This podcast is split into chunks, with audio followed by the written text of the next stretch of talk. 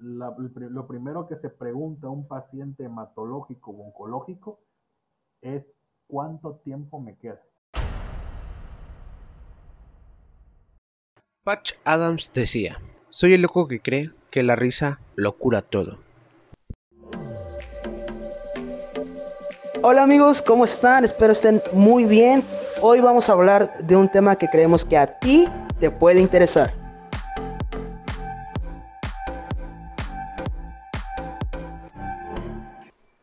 Tal chicos? Bienvenidos a este su podcast que lo hacemos con mucho amor y con mucho cariño. El día de hoy tenemos otro invitadazo. Invitadazo. No invitadazo. Eh, él se llama Ricky, Ricky Cabrera. Aquí en WhatsApp es muy conocido, es muy famoso, más famoso que el presidente de la República. Eh, eh, Ricky es fundador, digo, es mucho, hace muchas cosas, pero hoy... entraremos en contexto en cada una de ellas más adelante. Hoy lo traemos precisamente o exactamente porque es fundador de una fundación que se llama Payacuacha. Ya nos va a contar más adelante a qué se dedica Payacuacha. Y pues bueno, sin más que decir, démosle la bienvenida con un fuerte aplauso a Ricky. Hola, ¿qué tal? Buenas, buenas noches a todos ustedes. Muchísimas gracias por la invitación, Gerardo Urias, nuestro amigo que se tomaron el tiempo. Samuel. Gustavo. Este, Gustavo, Gustavo, Gustavo, Gustavo. Se llama Samuel, pero me pusieron Gustavo. Sí, tiene cara de Samuel, ¿eh? Sí, eso No, muchísimas gracias, Gustavo. Realmente, la verdad, este, pues yo sé que todo esto quizá sea nuevo, no me conozca, no conozca la labor. Tengo el gusto y el honor de, conocer a, este Gerardo Urias, que se iba a decir que Gaudini, Gordini, pero se me va el nombre. Entonces, pues muchísimas gracias por la invitación, muchísimas gracias por su tiempo. No, gracias a ti por regalarnos este espacio, tu tiempo y por siempre, siempre pedimos perdón por las fallas técnicas. Definitivamente sí. ya se está haciendo costumbre esto, pero esperamos que con el tiempo y ya cuando todo esto calme podamos hacer algo eh, presencial y haya un poco menos de fallas técnicas. Sí, esperemos decir. Sí, no se preocupe. Bien, Ricky, cuéntanos eh, qué es, o bueno, vamos a entrar en contexto porque dije que, era Payacuatza, pero no dije a qué se dedicaba Payacuatza. Ajá. Cuéntanos, Ricky, ¿qué es Payacuatza como tal? Bueno, Payacuatza, iba a decir, es una idea, no. Payacuatza es una asociación civil sin fines de lucro. Está aquí legalmente constituida en Coxacolcos, Veracruz. Tenemos un registro que tiene otro nombre, realmente se llama Doctor Mimito Clown, pero dirían, pero eso ya es otra historia. Aquí lo importante es que surge como payasos hospitalarios o clown hospitalarios y nosotros o un servidor lo que buscaba era que tuviera una identidad propia, una identidad reconocida con las que las personas de aquí del puerto de Coxacualcos, Veracruz, se, sintieran identificados. Bueno, sí, sí hay muchos clown hospitalarios a toda la República Mexicana y a alrededor del globo, pero quería que los, los coaxacualquenses o los coaxacualqueños sintieran eso como algo propio, algo suyo. Bueno, ellos son los clowns o son los payasos hospitalarios de aquí de Coatzacoalcos. Aunque antes de la pandemia logramos abarcar eh, otras áreas, íbamos mucho a lo que son las visitas hospitalarias, vestidos de payasos de hospital, a lo que era la ciudad aquí cerca de Coatzacoalcos, Veracruz. Entonces, lamentablemente por el tema de la pandemia, pues ya no se pudo realizar un proyecto para salir a, a, lo que es Villahermosa, Tabasco, que está tan solo una hora, pero sí por ahí realizaron unas visitas los voluntarios a la ciudad y puerto de, de Veracruz o Boca del Río. Entonces, Payacuaxa es una organización sin fines de lucro. realmente yo te diría que todos son voluntarios, hasta yo. Nadie percibe un sueldo. Esa es la, eso es un orgullo, eso es algo que nos satisface y que creo que cada voluntario que pertenece a, la asociación o que ha participado o que ha colaborado de alguna manera, se siente orgulloso de decir, ¿sabes qué? Yo soy voluntario 100%. Nadie recibe un sueldo, todos este, participan de manera activa, ya sea quizá algunos donan, donan su tiempo, otras personas donan, eh, digamos, aportan para la gasolina, otras personas donan juguetes, eh, la intención es llevar acompañamiento a los niños que se encuentran hospitalizados, pero también abarcamos lo que son adolescentes y lo que son adultos. no únicamente, no únicamente niños, también personas de la tercera edad. Lo que buscamos nosotros es eh, más que nada brindar un acompañamiento dentro de los hospitales. Repito, y, y, realmente es algo que a mí me duele mucho, que con lo que estamos luchando, y yo sé que no soy el único voluntario, eh, y también otras personas que se dedican al acompañamiento o a esta labor de acompañamiento en los hospitales, no podemos entrar en estos momentos, pero realmente nuestro, nuestra finalidad es estar con los pacientes, ya sea para reír o ya sea para llorar. Y creo que a Gerardo Urias le ha, le ha tocado ambas situaciones. A veces eh, uno dice, bueno, pero ¿por qué se visten de payasos? ¿Por qué no van de, de cierta manera? No, no, no vamos a, a ¿cómo llama? predicar una religión, no vamos a realizar lo que es este, a, entregar medicinas dentro del hospital porque no nos compete, pero también algo que nosotros hacemos e independientemente del acompañamiento para los niños, para los ancianos, este, es la entrega de medicamentos, la entrega de víveres. Ahorita, mm, como presidente y fundador de Payacuaxa, pues nos hemos visto limitados porque no quiero exponer a los voluntarios. Aunque yo ande en la calle, aunque yo esté realizando alguna labor, realmente es algo que a mí me preocupa porque no me gustaría que al rato ocurriera que alguien se contagiara de COVID y que al rato tres voluntarios pues estuvieran enfermos, ¿no? O, cinco de las personas que, que, van a participar. ¿Por qué? Más que nada porque trabajamos o servimos a niños, servimos a adolescentes, servimos adultos.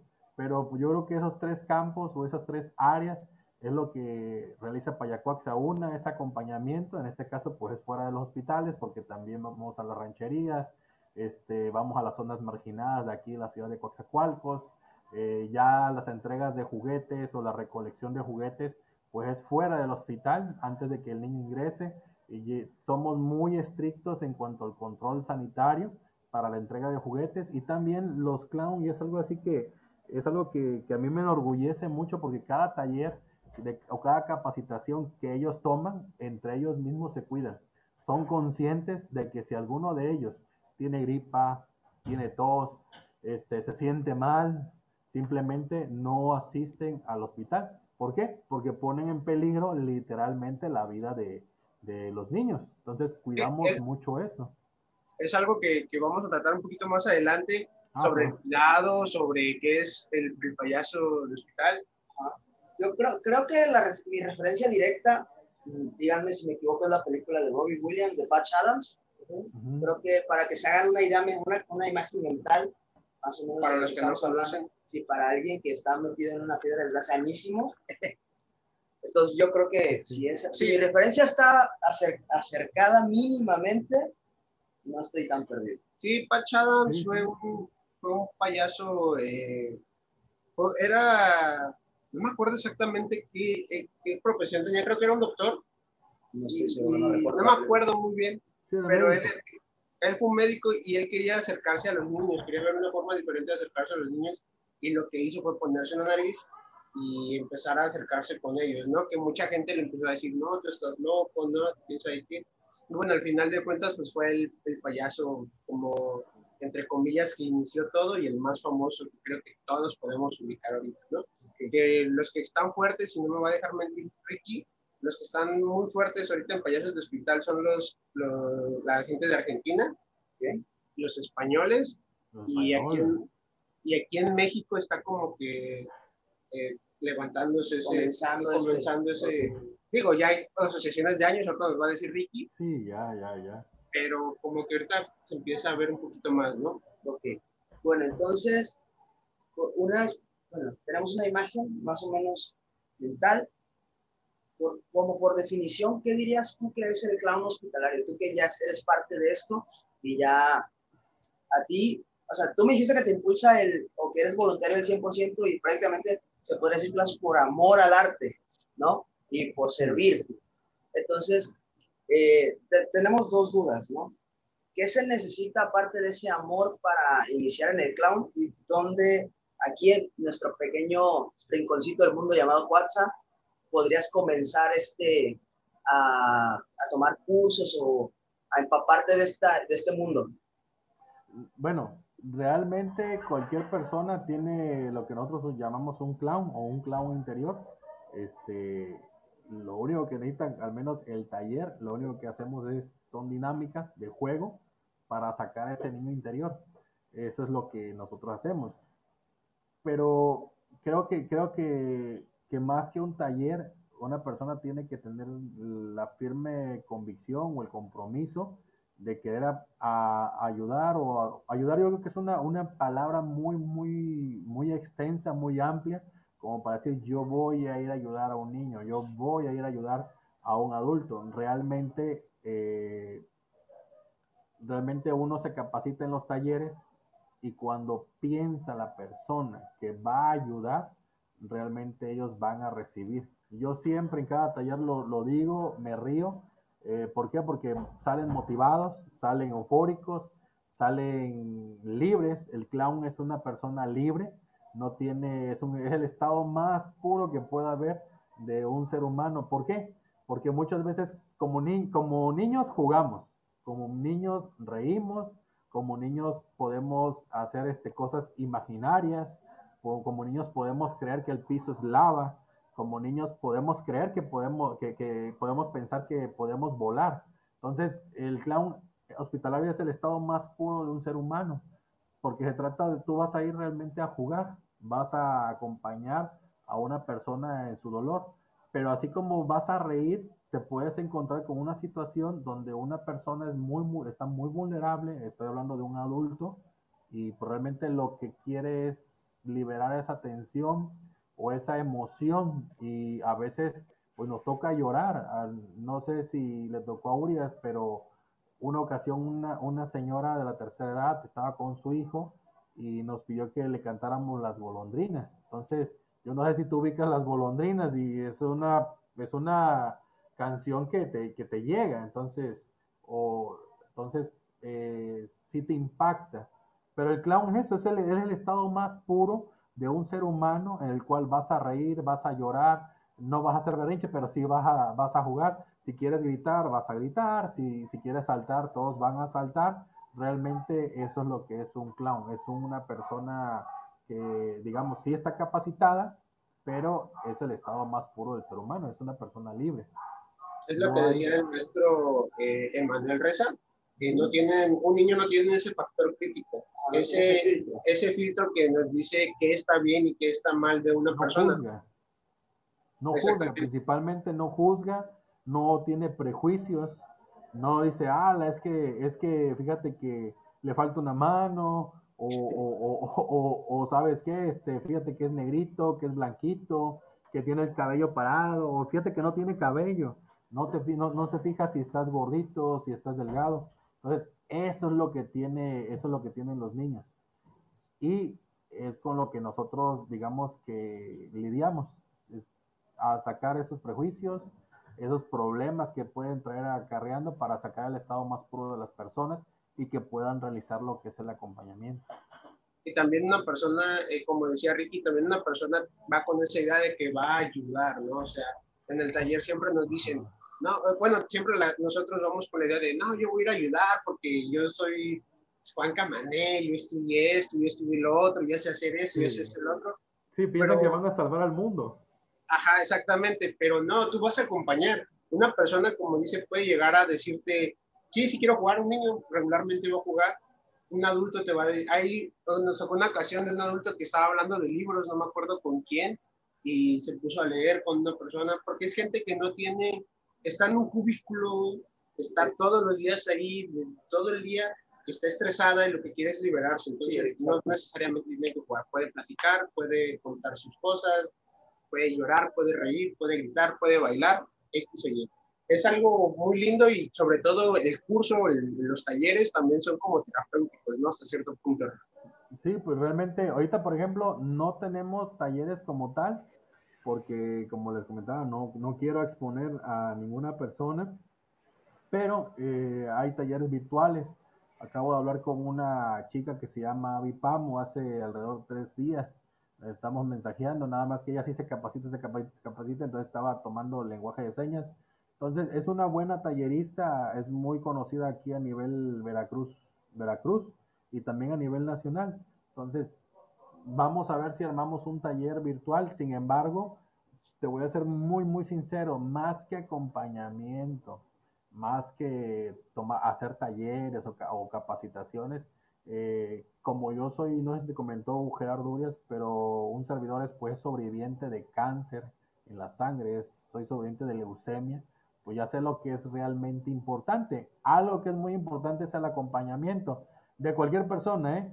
Eh, es bueno ver otras caras, es bueno cuando tú descubres que hay personas o algún ser humano que no te conoce, jamás lo has visto en tu vida y sin embargo va a visitarte. Ahorita no se puede eso por la cuestión de la pandemia, pero un mensaje, una llamada, una videollamada eh, ayuda demasiado.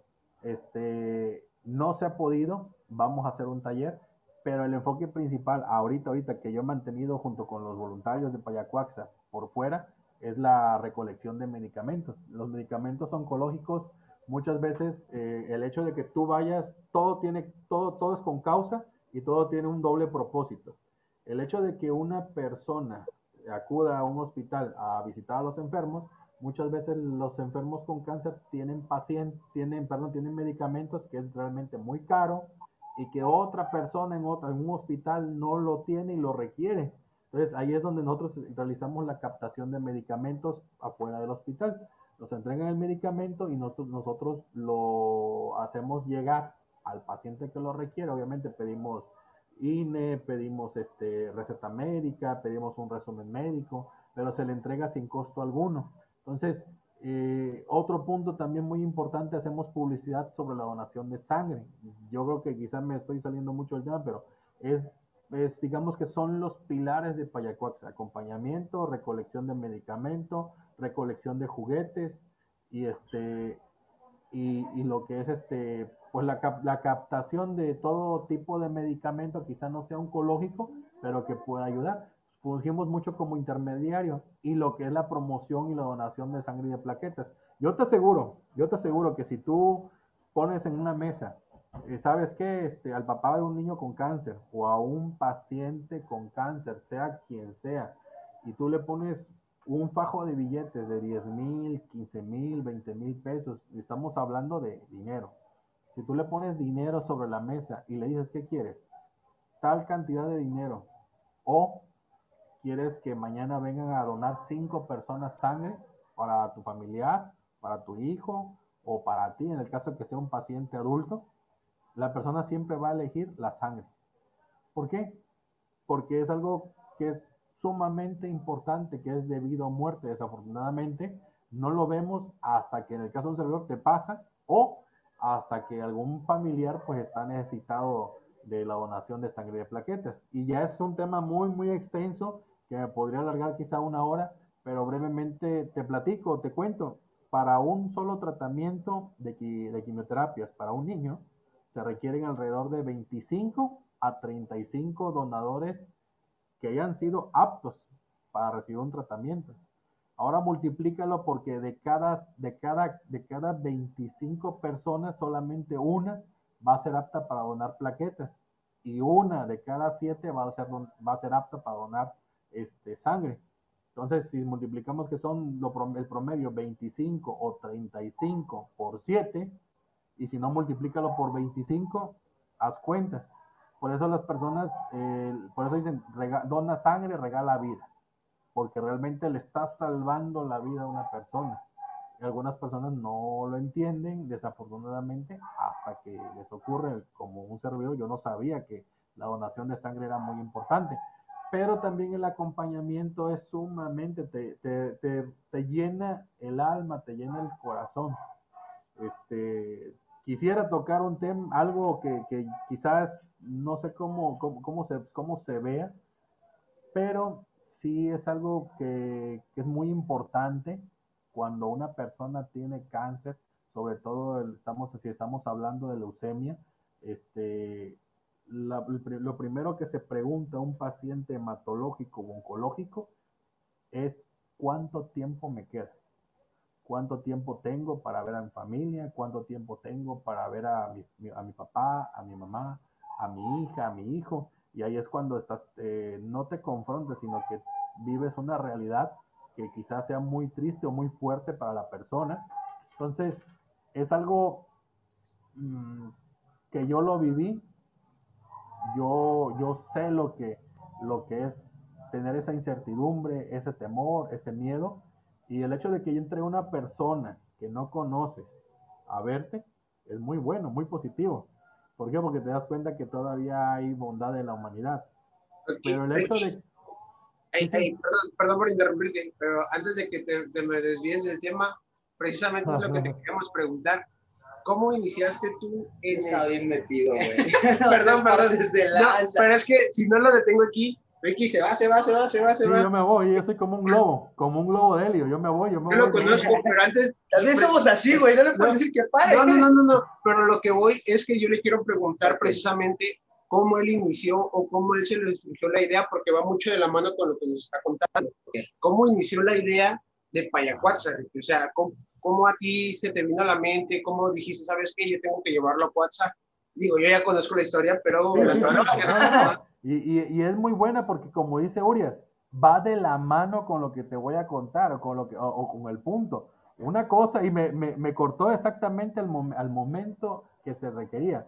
Una cosa es que llegue un desconocido a verte y te devuelva eh, el creer que hay personas buenas o que, que, tienen buenas intenciones o que quieren ayudar o apoyar, aún sin conocerte. Pero algo más tremendo es encontrarte a un sobreviviente de la misma enfermedad, que ya, ya pasó lo mismo que tú, que, que, que, está con vida, que lo ves caminar, que lo ves afuera y que todavía creó una fundación. Entonces, ¿cómo nació Payacuaxa? Muy sencillo.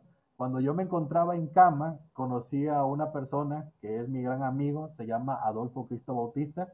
Él es sobreviviente de cáncer. Él creó una, una asociación civil muy, muy grande este, se llama eh, Sonríe, estás vivo.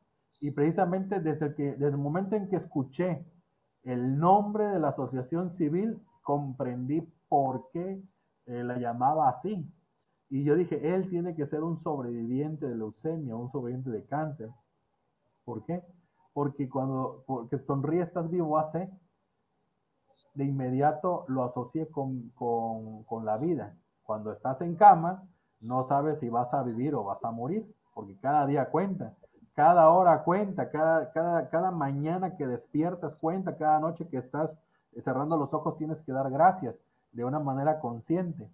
Entonces, cuando yo quería conocer al presidente de esa asociación, que se llama, se llama Adolfo Cristo Bautista, él me parece que va para 14, 15 años como, como sobreviviente de leucemia, yo voy para 5, este, él se encontraba enfermo y no nos podíamos ver. Y todo era por mensaje, por inbox, por messenger, por correo.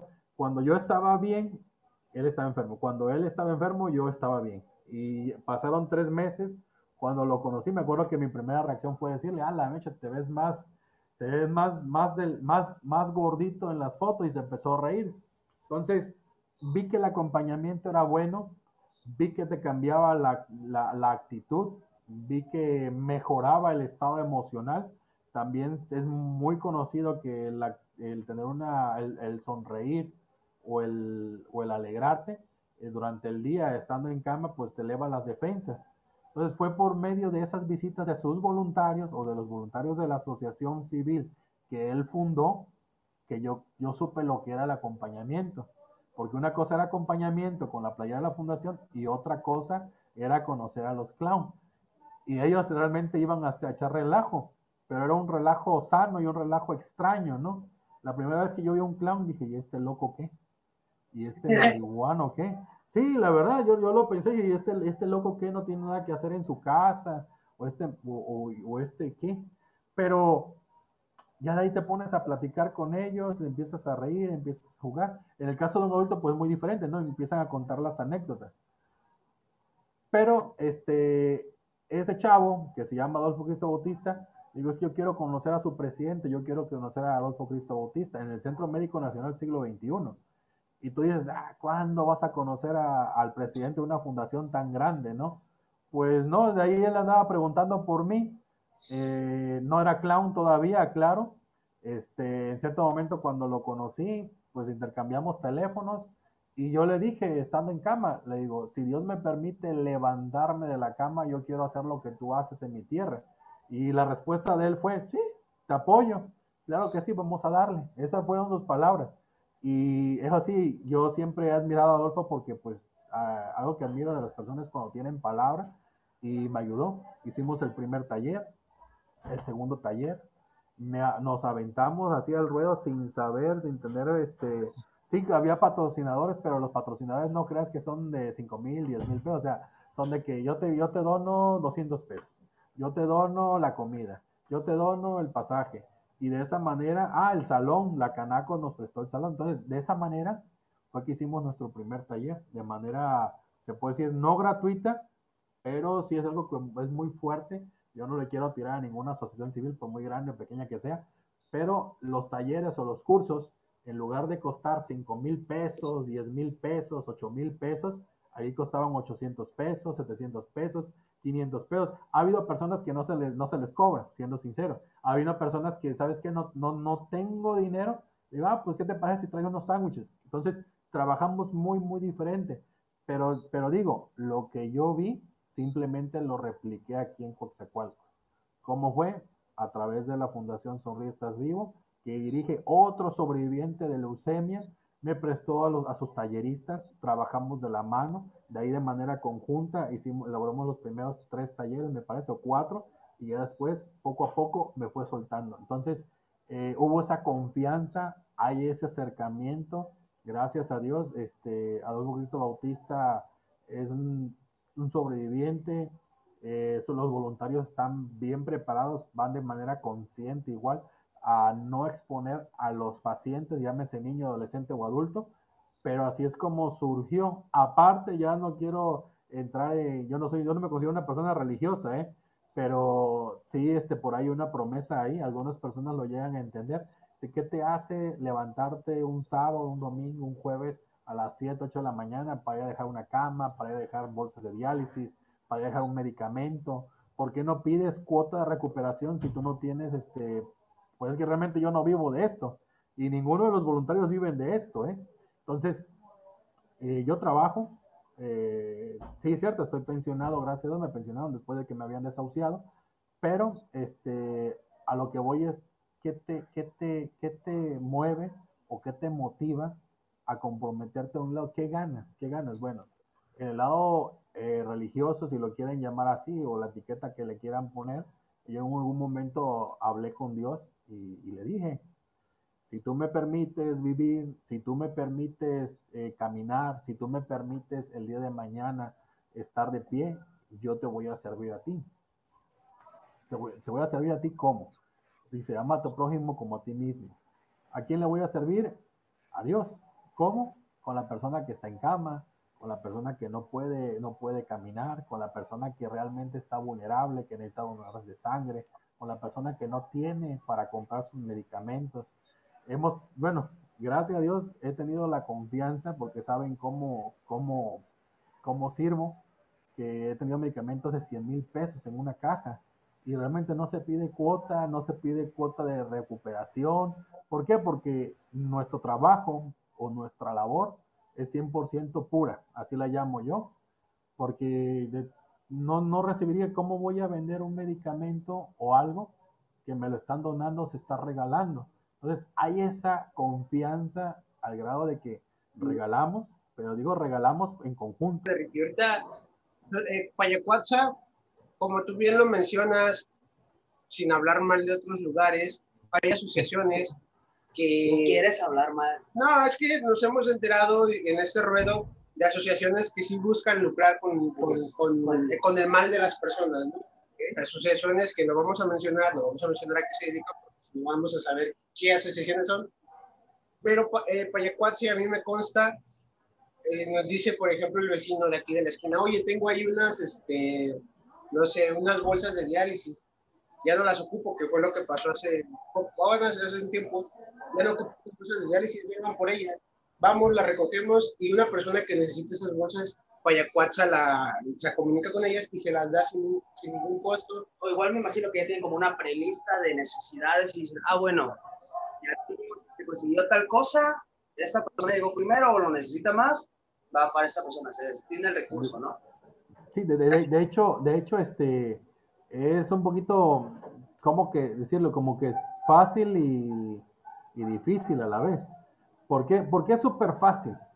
Ya ahorita las personas que realmente creen en lo que nosotros realizamos, creen en Payacoxa, ahorita si tuviera un medicamento, este, pues nada más pongo en las redes sociales, necesito un padrino para hacer el envío de esta medicina. Y las personas, ¿qué crees? Pues sí dan, dan, dan de inmediato la guía porque no, no pedimos el recurso como tal, pedimos la guía. Entonces, si me está diciendo que le voy a dar un medicamento gratis a una persona de otro estado de la República, no me está pidiendo dinero, me está pidiendo la guía.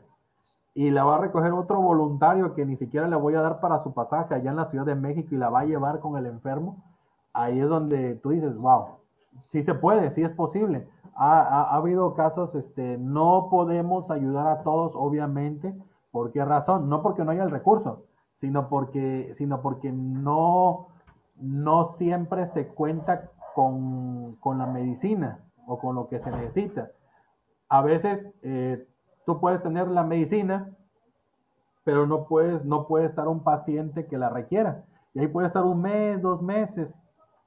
Algo muy, muy, bueno, digo brevemente, llega una persona por otra razón a mi casa y me dice, oye, ¿sabes qué? No tengo, fíjate que fulano, este, mi tío tiene cáncer y no, no, hay un medicamento que es muy caro, pero la plática salió, la plática ni era conmigo, era con mi esposa.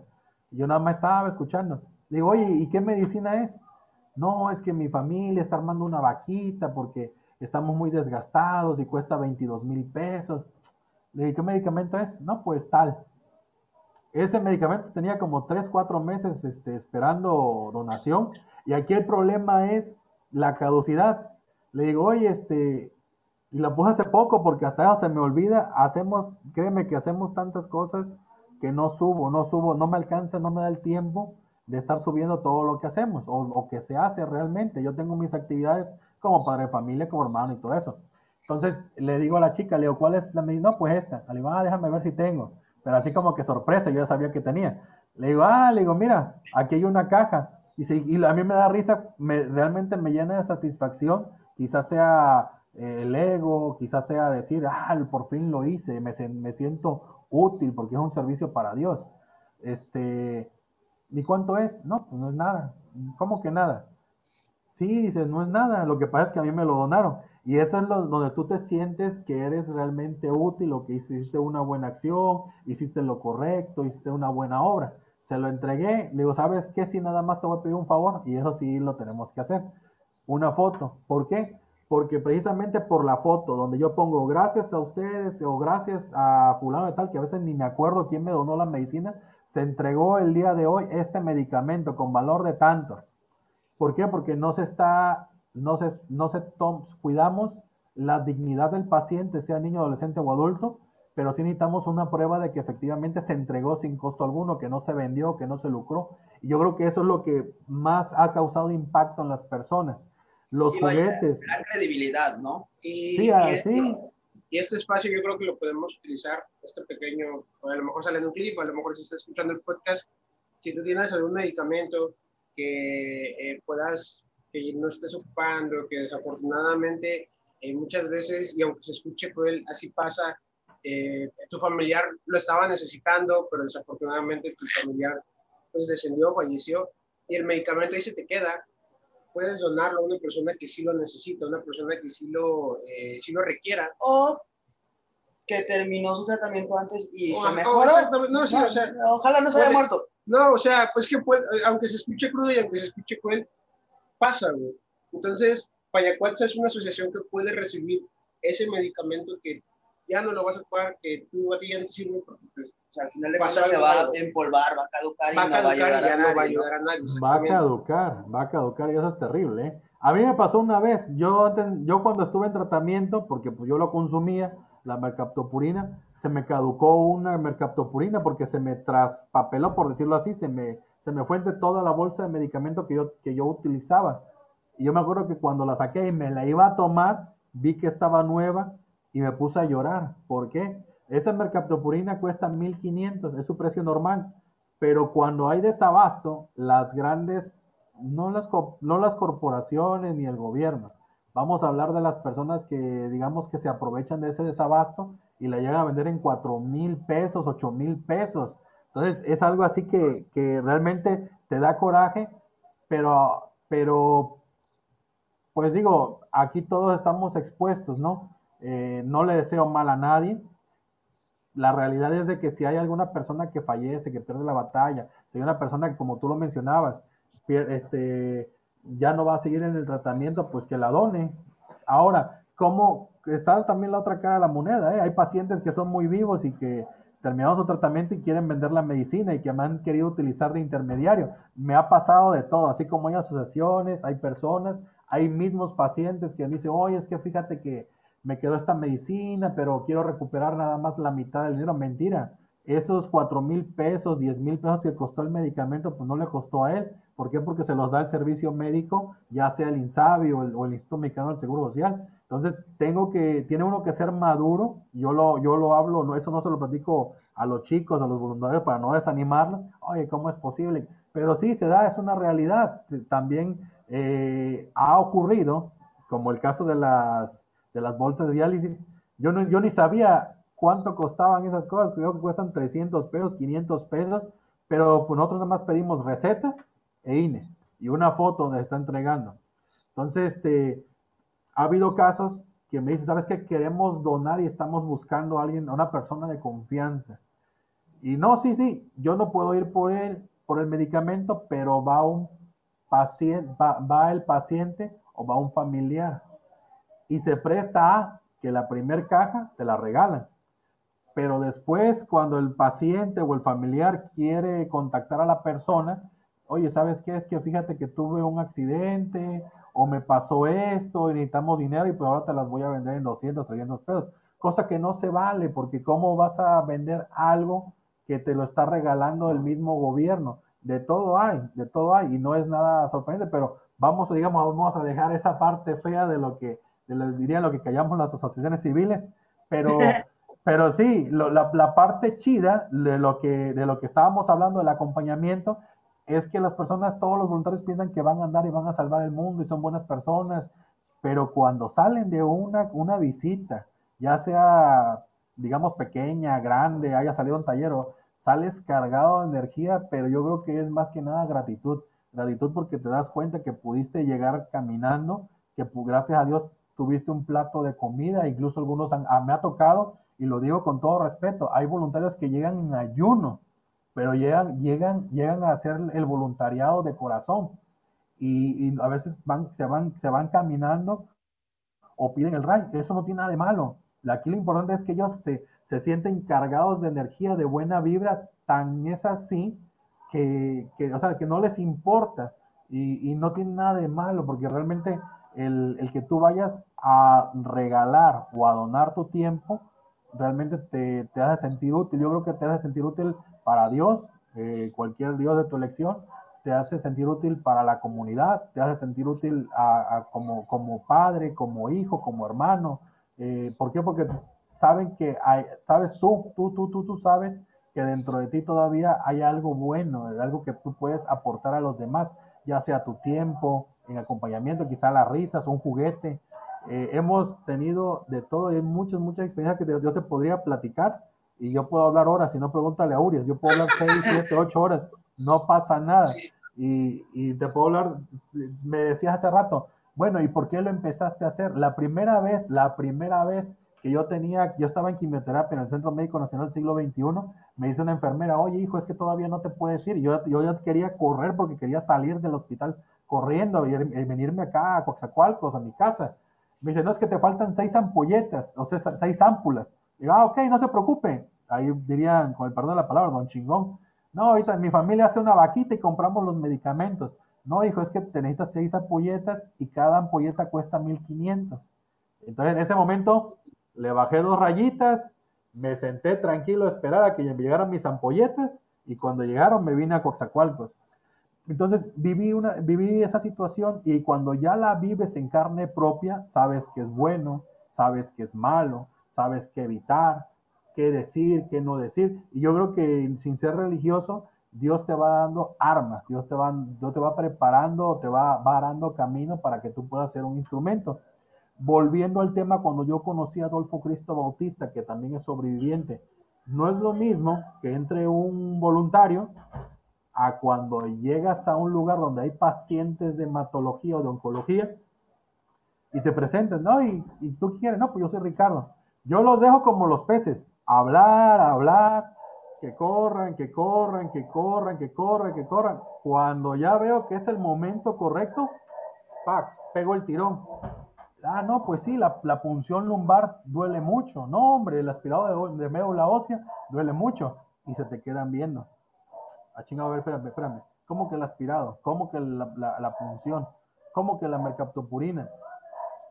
En ese momento yo creo que uno se convierte en instrumento, al menos como sobreviviente, y le das una esperanza de vida. Y lo primero que te dicen, tú tienes leucemia, de sí.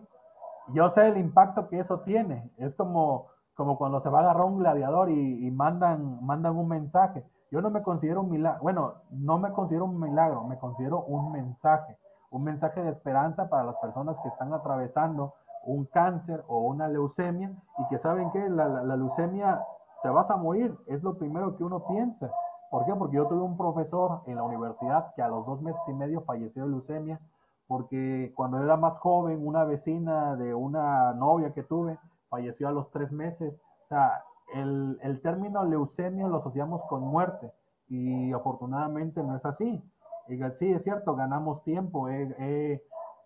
Gracias a Dios, alcanzado casi cinco años de sobrevida el 6 de junio cumplo seis años de vida. Puedo morir mañana, pasado, dentro de una semana, un mes, porque ya me pasó. Me estaba yendo hace dos, meses, dos, dos años, pero lo, todo lo que uno realiza lo hago de manera consciente. Hasta el dolor que se vuelve tu amigo. Ricky, entonces tú nos podrías eh, decir de tu experiencia que es muy importante eh, la forma en la que tú percibes la enfermedad. O la afrontas. Eh, ajá, la afrontas. O sea, la, la, mentalidad que tienes al momento de que eh, te dice, ¿sabes qué? Tienes leucemia. Si tú dices, como dices tu maestro, tú dices, ya, leucemia, ya me voy a morir. Eso, eso te puede dar eh, pie, por el, ¿cómo, ¿cómo lo podríamos formular? Tu actitud ante la enfermedad puede hacer, tus creencias puede hacer que... Bueno, es que mira, yo, yo lo veo, a como nos lo explica Ricky, que es que a, si bien lo, bien lo dices, eres un mensaje, te da ese mensaje de, de, bueno, si él pudo, yo puedo, no me voy a rendir, porque muchas veces, tú, como lo mencionas, eh, la palabra cáncer en general se asocia con muerte, de hecho es un tema muy, eh, muy tabú todavía en México, no le dices a una persona que, le, que sabes que tiene cáncer a una persona que tiene otra enfermedad, ¿no? Como que te dicen cáncer y es, uy, cáncer, ¿no? Como que hasta tú te incomodas, ¿no? Hasta tú notas a las personas y es como que, pero tranquilo, ya lo superé, ya todo está bien, pero ya no se quedan con la misma percepción. Creo que ayuda mucho el que tú des este mensaje y estés eh, sirviendo de esta manera que, que, a ti te llena, porque si, si a lo mejor una persona que nos está escuchando ahorita y tiene pues este diagnóstico va a decir, ah, bueno, yo en unos años puedo ser esa persona y puedo hacer de mi vida que mi vida valga un poquito más y disfrutar mi vida y puedo vencerlo. Fíjate que lo, lo, lo ve uno distante, lo ve, uno no lo cree en ese momento, pero me acuerdo que, te, te voy a dar un ejemplo muy claro, las visitas. Llegó una persona que no conocía con una asistente médica, no pertenecía a ninguna asociación civil, pero era como que, como que una sobreviviente y yo tenía, me acuerdo que tenía 24 transfusiones de sangre apenas. Y para mí eran demasiadas porque nunca me habían puesto transfusión, según yo recuerdo, ¿no? Tenía 24. Llega esta persona vestida de clown, payasa, payasa, payasa, toda payasa, ni siquiera clown hospitalario. Y empieza a platicar conmigo, no, hijo, que esto y que el otro y que yo y mi vida. Y digo, ajá, pero ya de ahí me empezó a contar, primero quién era, dónde venía, dónde vivía, qué estudió.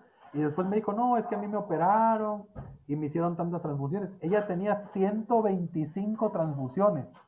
Entonces, que se te pare enfrente una persona que tú tienes 24 y yo digo, yo, yo me estoy siendo la víctima, ¿no? Y la otra persona tiene 125 transfusiones y aguántate, que tenía 35 eh, cirugías y yo apenas iba iniciando, ¿qué le digo?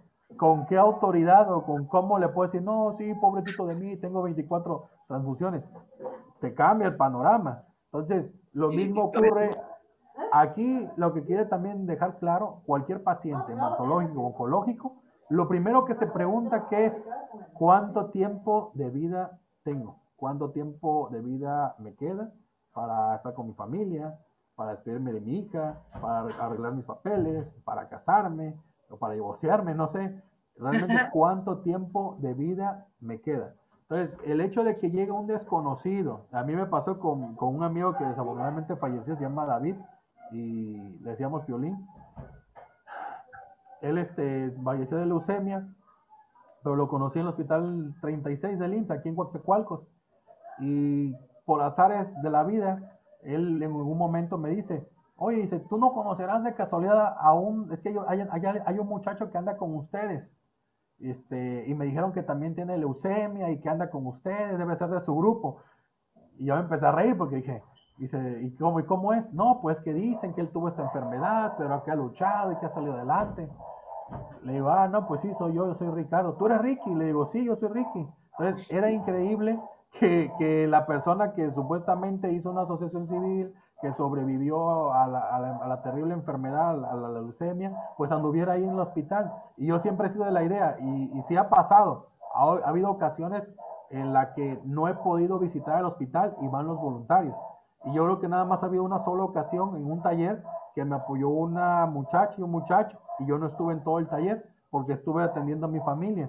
Pero yo soy de la idea de que eh, no, no, no tanto de liderazgo, de que una persona no puede, no, no puede sentarte en un escritorio y decir, vayan, vayan a servir, vayan a, a, dar ánimo, vayan a visitar a los enfermos. ¿Por qué? Porque la promesa del lado religioso, la promesa o el pacto que hice con Dios fue mío, fue personal. También no puedes decir, vayan y tú quedarte simplemente atrás en tu casa. Entonces, ha sido muy, muy para crecimiento personal, me llena el corazón, me hace sentir útil. Eh, si alguien está escuchando este mensaje, eh, que tenga cáncer, que tenga, este, ya sea un paciente hematológico, un paciente oncológico, pues sí lo entiendo. Entiendo porque perdí la vista dos días, entiendo porque ya estuve en silla de ruedas, entiendo porque me habían dado 20 días de vida. Llegué al Centro Médico Nacional siglo XXI y tú dices, ala, no, el mejor hospital del país, de aquí de seguro me levanto. En seis meses ya estoy afuera. Llego y pregunto, ¿qué es lo que harías tú? Preguntas quién es el mejor médico hematólogo. Desde la persona que barre ahí en hematología del Centro Médico del siglo XXI hasta los médicos hematólogos o el jefe, ¿quién era el mejor? Era, porque desafortunadamente falleció el doctor Miguel Ángel eh, Miguel, este, Pérez, Pérez, Rocha, Pérez Rocha, perdón, Pérez Rocha. Entonces, este, iba a decir el nombre de mi hematólogo que está conmigo, este, pero el doctor Pérez Rocha era el mejor médico del siglo XXI. Le pregunto a él, doctor, yo me acuerdo que vio, me vio, me tocó la pierna, palmó mi estómago y me acuerdo que se tocó la cara y se recargó. No lloró, pero así como que no sé qué, qué había en mí. Yo nada más sé que tenía el 86% de cáncer en toda mi sangre, en todo mi cuerpo y nada más se tocó así. Y yo le dije, doctor, ¿cuánto tiempo me queda? me dices, mira, arregla tus papeles y esperemos que dures tres meses. Entonces, eso para mí fue un balde de agua. Posteriormente seguí con mi tratamiento, sobreviví los primeros tratamientos, tuve una recaída temprana. Hay personas que tienen cáncer y tienen recaída y ¡pac! se van para abajo. Dije, pues no tengo otra opción, no tienes otra opción más que seguir adelante. No te puedes echar para atrás, no te puedes hacer a un lado. Me acuerdo que me dijo tres meses, pero ¿sabes qué? ¿Tienes hija? Le digo, sí, tengo una hija. ¿Tienes esposa? Sí, tengo esposa. Entonces, todo eso ayuda. Si tienes una familia que te quiere, si tienes una familia que está contigo, si tienes buena, buena atención médica, la actitud, que no te des por vencido, que sigas adelante. Porque al final de cuentas, nada está escrito. No sabes qué va a pasar.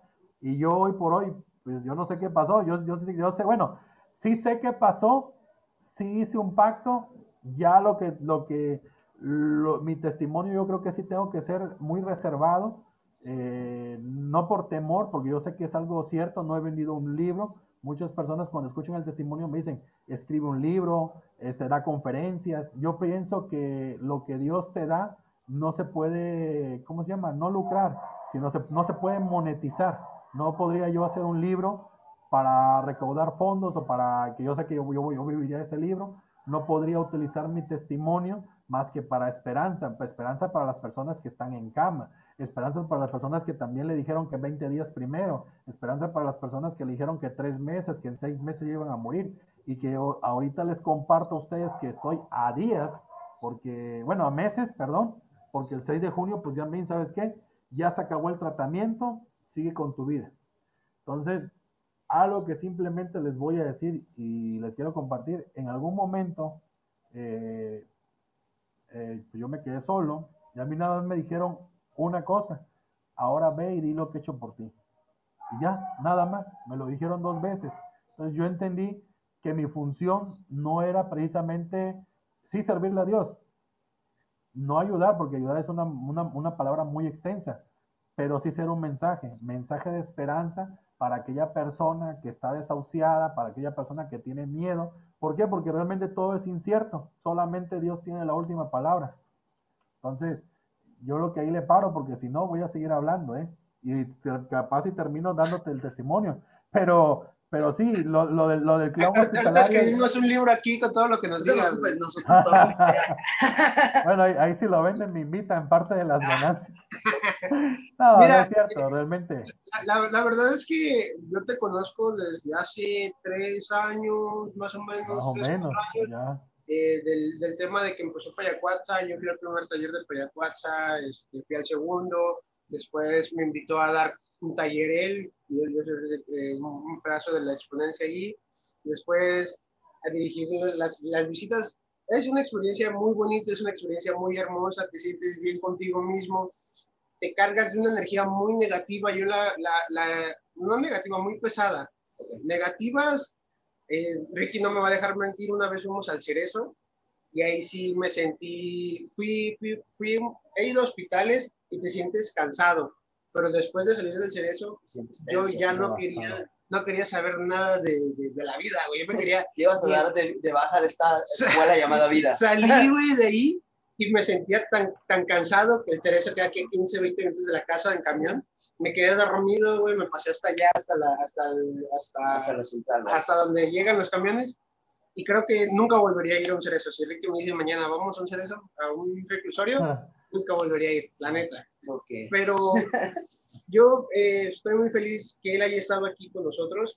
Ricky es una persona que tiene mucho que aportar a las personas, tiene mucho conocimiento, sabe muchas cosas, es, un, es, una persona, desde mi punto de vista, una muy buena persona. No sé si tengas algún comentario. No, definitivamente yo creo que aplaudirte la labor que estás haciendo, que bien tú dices, es para llevar un mensaje, para no para ayudar, para servir, digámoslo así, creo que sería la palabra que yo usaría. Y pues creo que en lo poquito, en lo mucho que te podamos ayudar a aportar, vamos a estar aquí presentes. Eh, voy a esperar esos cursos. Ya, de hecho, creo que en la, la primera temporada estábamos hablando entre uno y otro capítulo que grabamos seguidos y justo lo que mencionaste hace rato, y decía, pues, es ir a ayudar a la gente, y tú me corregiste diciéndome eso, es ir a acompañarlos, ir a escucharlos, ir a, a jugar, ir a divertirse, ir a a compartir un momento de, de salirte de ese, de ese plan que tienes en la cabeza de que estás encerrado. Y sí me gustó la idea, digo, yo sí por parte de la iglesia alguna vez fui a los asilos y te queda una sensación muy bonita después de servir así. Y pues nada, voy a esperar, ansioso. Y ansioso de veras. Y este, eh, ¿dónde, ¿cómo podemos eh, encontrar la asociación civil? ¿Cómo podemos ah, apoyarte? Como, eh, de la donación de sangre y plaquetas, ¿cómo funciona también para que tengamos y la gente que escuche este mensaje se anime? Sí, la verdad es muy sencillo y sí ha pasado, ¿eh? ha, ha pasado, ha pasado cosas como si fuera magia, como si fuera un milagro. De hecho, cuando íbamos al hospital decíamos, aquí en Payacuaxa hay magia y hay milagros. ¿Qué es lo que ocurre? Donación de sangre. Pueden contactarme al 921 25 559 50 para donar sangre. Soy muy quisquilloso, soy muy, meticuloso. No me creo eso de que no, sí, dame el número telefónico del paciente, yo lo contacto. No. ¿Por qué? Porque evito que esto se vuelva negocio o que lucre. Ah, si quieres donar, ¿qué tipo de sangre eres? ¿De dónde vives? ¿Por qué? Porque yo, he llevado a personas, he ido a buscar a su casa y los llevo a donar sangre o los llevo a donar plaquetas y esa es la forma en la que trabajamos. O los cito ahí en el hospital y van. ¿Por qué van? Porque falleció un amigo, perdieron un familiar, tratan de devolver lo que otra persona desconocida hizo por diferentes causas. Siempre es positivo, pero trato de proteger siempre a los niños, a los adolescentes, a los adultos. Ahorita que decías ancianos, también hemos ido a los, a los, pero también están expuestos ahorita con el tema del COVID. Pero nosotros íbamos, íbamos al, al, al asilo que está aquí por Calzadas, que pertenecía a otro municipio, porque me llegaron a decir, oye, es que, es que ese asilo pertenece al municipio de Cosaleacaque. Digo, y, y, me lo dijo una persona que es política, y tampoco voy a decir su nombre, ¿verdad? Un regidor. Entonces, a mí me, a mí me resultó muy chistoso, porque de todo ha pasado. Me dijo, es que tú cuando haces una carrera, cuando haces un evento de zumba, tú mueves gente. No, no muevo gente. Lo que pasa es que nada más genera empatía entre las personas. Somos intermediarios. Los voluntarios no piden ni un solo peso, llegan, contamos arroz, contamos frijol, se arman las bolsas y se entregan. Hay veces que algunos amigos que son empresarios pues aportan gasolina, pero no, no es algo que, que sea así, que tú digas, ah, van a tener un evento y van a sacar o van a tener un guardadito. No, nada de eso. Gracias a Dios yo creo que eso mismo de que lo que se recibe se entrega o se da, eso es lo que nos ha, ha causado que las personas donen sangre, donen plaquetas, regalen despensa, donen juguetes. ¿Por qué? Por la transparencia con la que nos manejamos. Entonces puede ser a través de la página de Payacuaxa, Payacuaxa en Facebook o al 921 25 559 50. En la página hay algunos voluntarios que están activos para responder preguntas, para mandar mensajes. También hay grupos, por ejemplo, hay un niño o una niña y hay cuatro, cuatro monitores, yo les llamo. Y en esos, en esos grupos, pues si el niño necesita pañales, ya les digo, oye, este fulanito necesita pañales. Y ya entre ellos se buscan padrinos y todo eso. Entonces es algo bonito, no, no me da tiempo. Realmente yo te diría, vayan a la oficina. La oficina no es más que un cuarto donde se almacenan juguetes, se almacenan bolsas de diálisis, se almacenan medicamentos, está climatizado, pero como no hay un salario como tal, cuando se va a hacer una entrega, simplemente vamos y entregamos. Vamos y entregamos. No es una oficina que brinde, ¿cómo se llama? Refugio o albergue. Ajá, pero, porque, pero nos manejamos solos. Ha habido, y también nos sentimos, me siento muy orgulloso porque una ocasión un político, un político, un empresario que yo respeto mucho, yo tengo que decir que, ah, no, muy, un empresario de, recursos, bueno, y, y cómo ¿cómo se maneja Payacuaxa? Le digo. Yo empecé a reír le digo, pues solamente porque Dios quiere, porque realmente la, lo único que se hace es mover corazones, mover corazones nada más. Tocamos los corazones y las personas responden. No, vamos así rapidito. Eh, es más, te lo digo así y la verdad no me da pena porque yo sé que ese dinero no me lo he robado, la pantalla está allá. Armé una rifa en mi perfil para, porque quería comprar una pantalla para los niños de oncología de aquí del Hospital General Salud número 36 del IMSS, aquí en Coxecualcos. Pues como mis amigos o algunas personas que son mis amigos, que te digo que son empresarios, escucharon de, las, de la rifa que yo estaba realizando con causa, ¿qué hicieron? Empezaron a donar pantallas. Entonces ya se instalaron cuatro pantallas ahí en el hospital IMSS, una para el área donde están todos los niños en general, otra para un aislado y dos más que se instalaron donde están los niños recibiendo su, quimioterapia en, sus camas. Entonces, no he subido las fotos porque como es un hospital, pues está restringido el acceso, no puedo acceder y tengo que pedir este permiso de la administración o de la dirección para tener esas fotos que las, para, para, que las personas vean. Pero lo más importante que las mamás son las que nos respaldan. Las mamás, ah, no, sí, se instalaron las pantallas, porque ellas son las que están en constante comunicación con un servidor y con los voluntarios. Entonces, hay muchas actividades, hay muchas formas de ayudar. Quizá no tengas dinero, pero puedes donar sangre puedas donar plaqueta. Y como te digo, si yo te pongo dinero en una mesa y al padre de familia le das entre el dinero y optar por una donación de plaquetas, la persona va a elegir las plaquetas. Cualquier sobreviviente, cualquier paciente hematológico oncológico va a elegir las plaquetas o la donación de sangre. Entonces, te, te digo, pregunta Laura, yo puedo hablar y hablar y hablar, ya cuando como que reacciono, ya me corto, pero son las formas en las que pueden ayudar, son las formas en las que nos pueden contactar, sobre todo a través de la página de, de Facebook, que es Payacuaxa. Ahí, la verdad, respondo yo, respondo alguno de los voluntarios. Ok, pues excelente. Pues yo creo que vamos, antes de cortar, vamos a hacer un llamado a todos los que nos estén escuchando, a cualquier persona que, que tenga esa, esa posibilidad, ¿no? Que, que, se anime, porque pues como están escuchándolo, o sea, no se están quedando nada, realmente es por apoyar y yo creo que en estos tiempos, más en estos tiempos, se necesita el apoyo de todos, o sea, sea mucho, sea poquito, creo que nada, nada sobra, ¿no? Sí, no, y la verdad es que yo avalo, por así que yo me pongo enfrente de, doy la cara por Ricky, no doy la cara por Ricky, doy la cara por, por porque eh, yo sé que sí se hacen las cosas. Yo he estado allí, yo he sido voluntario y he estado allí repartiendo juguetes, repartiendo medicamentos, ayudando y todo. Y yo sé que no es una asociación como otras lo hacen, que se quedan las cosas. Pero bueno, te agradecemos muchísimo, Ricky. Gracias por, por, darnos este tiempo, este espacio. Gracias nuevamente, como a todos los que tenemos invitados, por aguantar las fallas técnicas por dos veces. Las fallas técnicas. Ah, ¿Cómo, ¿Cómo, te encontramos en Facebook y en redes sociales? Ok, mis redes sociales son en Facebook estoy como Gus Villafuerte, en Instagram como Gus.villafuerte. ¿Y tú, Gerardo? Yo estoy como Gerardo Díaz en Facebook y yo soy Gerardo Díaz en Instagram. Ricky, sí. Ricky, ¿tú cómo te encuentras? ¿O nada más para...? En Facebook estoy como Ricardo Cap o Ricardo, con que pongan en Google y no es por vanidad, pongan Ricardo Cabrera Nolasco, ahí voy a aparecer. Y ahí me van a localizar porque aparezco. Desafortunadamente, digo desafortunadamente porque luché por mi vida y hice muchas cosas, conocí a muchas personas y ahora esa experiencia simplemente la utilizo para los demás, para servir a los demás. Entonces ahí me pueden buscar en Google o me pueden buscar en Facebook y ahí voy a aparecer. Ricardo Cabrera Nolasco. Excelente. Pues, sin más que decir. Muchas gracias y de nuevo te reiteramos nuestro apoyo de parte de los dos y vas a Gracias. No, y si les voy a tomar la palabra, si no ponte la Urias. A mí no me dé la, a mí no me la mano porque te agarro los pies, ¿eh? Y me voy a estar molestando después para las entrevistas. Aquí hay confianza, los amigos se quedan los amigos. Ok.